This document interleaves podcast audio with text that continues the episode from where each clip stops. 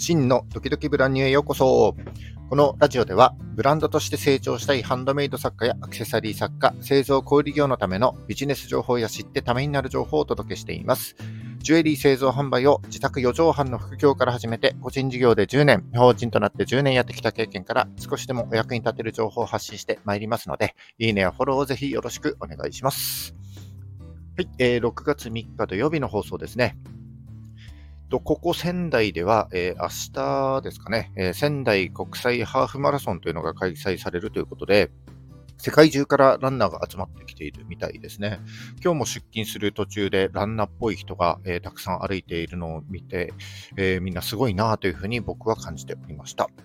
ちょっとね、僕はスポーツはからっきしなので、あんまりよくわかんないんですけども、えーちょっとね、ここ最近運動不足は感じるので、なんかやった方がいいかなとは正直思ってはいます。ただですね、自分ではこう典型的な B 型人間だと思っていて、急にはまり出したことってね、大抵長続きしないんですよね。だから、ちょっともうちょっとね、えー、考えてからにしようと思っています。一旦置いときます。何の話だって感じですけども。えっ、ー、と、さてですね、今日の話なんですけども、えー、木曜日かなの放送で、えー、商品1つだけを見せるよりも、類似の商品2つ以上で2つの価格帯を用意してあげると、その2つの商品を、えー、相対的に比べるようになるため、商品が売れやすくなるという、えー、コントラスト効果という心理テクニックをお話しさせていただきました。このコントラスト効果って利用すると、売りたい商品を上手に見せることができて、結構ね、売り上げも変わってくると思いますし、割とすぐ実践できる内容ですので、ぜひですね、え木曜日のラジオ放送、ちょっとね、参考にしていただければと思います。で、今日はですね、えー、ジュエリーに限らず、えー、製品をこう、あるテーマで揃えて、ラインナップみたいにすることがあると思うんですけども、えー、多すぎる選択肢はですね、逆に購入意欲を削いで離脱してしまうというような話をしてしていきたいと思っております。えー、ネットショップに限らずですね、実店舗だったり何かイベントで販売する際にも結構役立つテクニックなので、えー、ぜひ最後までね、聞いていただければと思います。それではよろしくお願いします。はい。えーと、今日はですね、商品のラインナップとかで選べる選択肢が多すぎると、購入意欲が冷めて結局買わなくなってしまうということと、じゃあ一体最適な選択肢は何個なのかということをね、お話ししていきたいなというふうに思います。選べる選択肢が多すぎると、購入意欲が冷めて結局買わなくなってしまうっていう、この話でですね、有名なのがジャム実験というものがあります。24種類のジャムを並べて販売したときと、数を6種類に減らして、販売したときと比較した実験が行われたんですね。で、この時に、24種類よりも数が少ない6種類の方がよく売れたというような研究結果になります。で、この結果から人はですね、多すぎると迷いやすいし、多すぎると選ぶ自体、選ぶこと自体をやめてしまうということが言われています。じゃあですね、多すぎるって一体何個からなの？ということをまずお話ししたいと思います。これにも人間の心理というか脳のね、メカニズムが関わっているようでして、えー、人はですね、パッと一瞬見たときに漠然と覚えられる数字が、えー、マジカルナンバー7というのがですね、えー、アメリカの心理学者が提唱したものがございます。えーとですね、短期的に記憶するということにおいて、人間が覚えられる記憶容量の上限がですね、7つであるということですね。例えば、えー、郵便番号は7桁ですし、えー、電話番号の一部もね、7桁で構成されています。で、この7つ以上ですね、あると、人は多いと感じるようになります。だから、商品点数が7点以上あると多いというふうに感じて悩んでしまって、えー、結局買わない、えー、選択しないなんていうふうになっちゃうわけですね。逆にですね、えー、何かサービス特典だったり、えサービス利用のメリットだったり、あるいはおまけをつけたいなんていう時はですね、7つ以上用意してあげると、うわ、いい特典がたくさんある、お得ってなって、え制約だったり注文につながりやすくなります。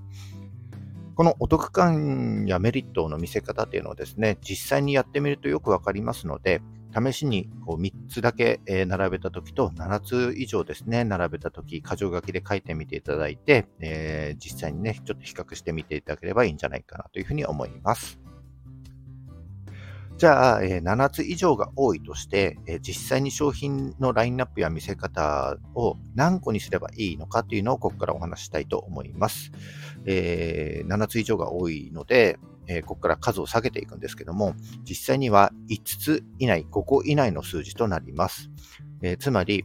2、3、4、5です。え、2個はですね、え、2つの選択肢、えー、これはですね、買う、買わないを除外して、どっちを選ぶっていうダブルバインド効果みたいなのにつながったり、えー、先日お話ししたように、えー、2つを比較することでですね、相対的に、えー、その価値の評価ができる、え、コントラスト効果というのにつながっていきます。わかりやすい例で言うと、え、マクドナルドのテリヤキマックバーガーとダブルチーズバーガーあなたならどっちみたいなのとか、あとはポケットモンスターソードシールド。ちょっと最近のはわかんないんですけども、あのソードシールドって2種類用意することで、えー、そもそもポケットモンスターのゲームを買うか買わないかというよりもどっちを買うかみたいな方向に持っていってるわけです。あとはですね、えー、2個を買うと少し安くなるみたいな感じもいいですよね。1個、えー、1000円、2個買うと1800円みたいな、そんな見せ方もすごく効果があると思います。えー、と、価格を3つ用意するっていうのは、えー、このラジオでも何度もお話ししておりますけども、えー、松竹倍価格ですね。価格の3つを用意した松竹倍価格にしやすくなりますね。え、A、B、C、3つの価格帯を用意しといて、え、A、5000円、B、3000円、C、2000円みたいな感じにしておくことで、え、真ん中の B、3000円の商品が選ばれやすくなるという心理効果が働きます。で、え、この時のコツなんですけども、A のあの高価格の商品を除外させて B と C の2択に持っていくことですね。なので、A はちょっとかなり、あの、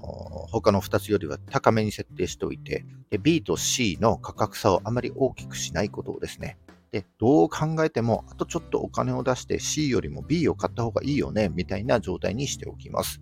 えー、これが3つの価格帯の見せ方になりますね。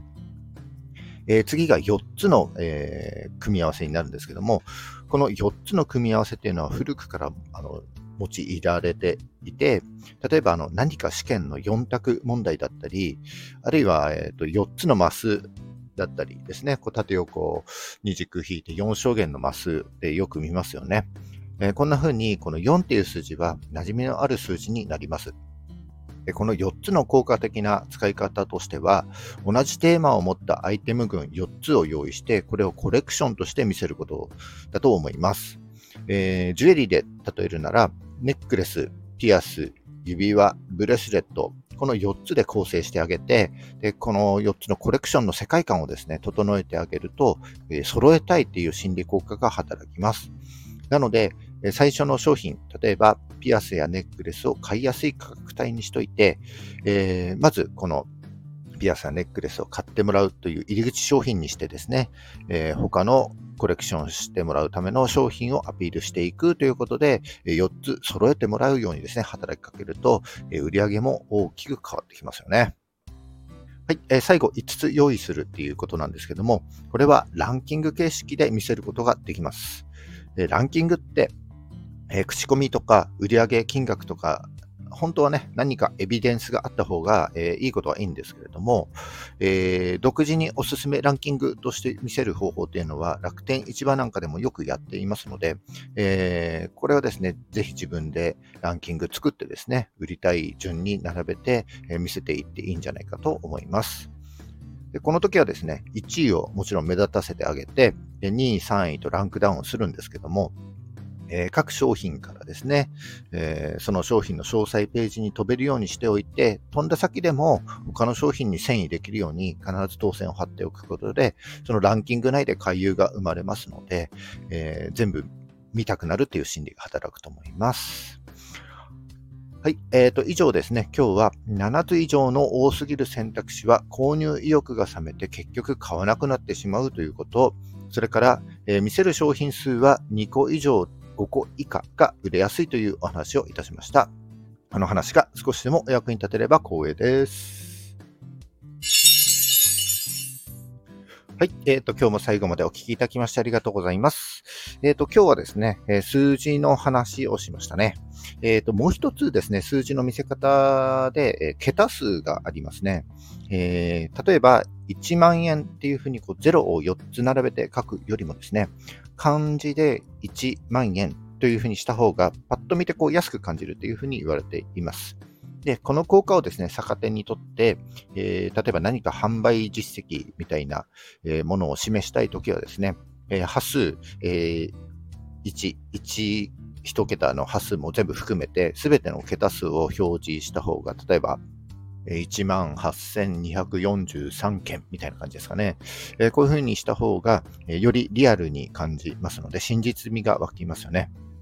この数字の見せ方って少しあの意識するだけで全然違って見えますので、えー、ぜひですね、えー、ちょっと意識してやってみていただければいいかなというふうに思います。はい。えっ、と、じゃあ今日は以上になります。えー、本日も最後までお聞きいただきましてありがとうございました。この放送が少しでも役に立ったためになったと思った方は、いいねをお願いします。えー、またですね、聞いたよという印で、いいねボタンをポチッと残していただけますと、あ聞いていただけたんだなというふうに僕の方でも、あの、非常に嬉しく思いますので、えー、ぜひ、いいねボタンですね、押して帰ってください。えー、今後もね、頑張って配信してまいりますので、よかったらぜひフォローもよろしくお願いします。はい、えー、6月最初の週末ですね。えー、お休みの方はゆっくりお休みいただいて、えー、仕事の方は僕も仕事です。一緒に頑張りましょう。それじゃあ、バイバイ。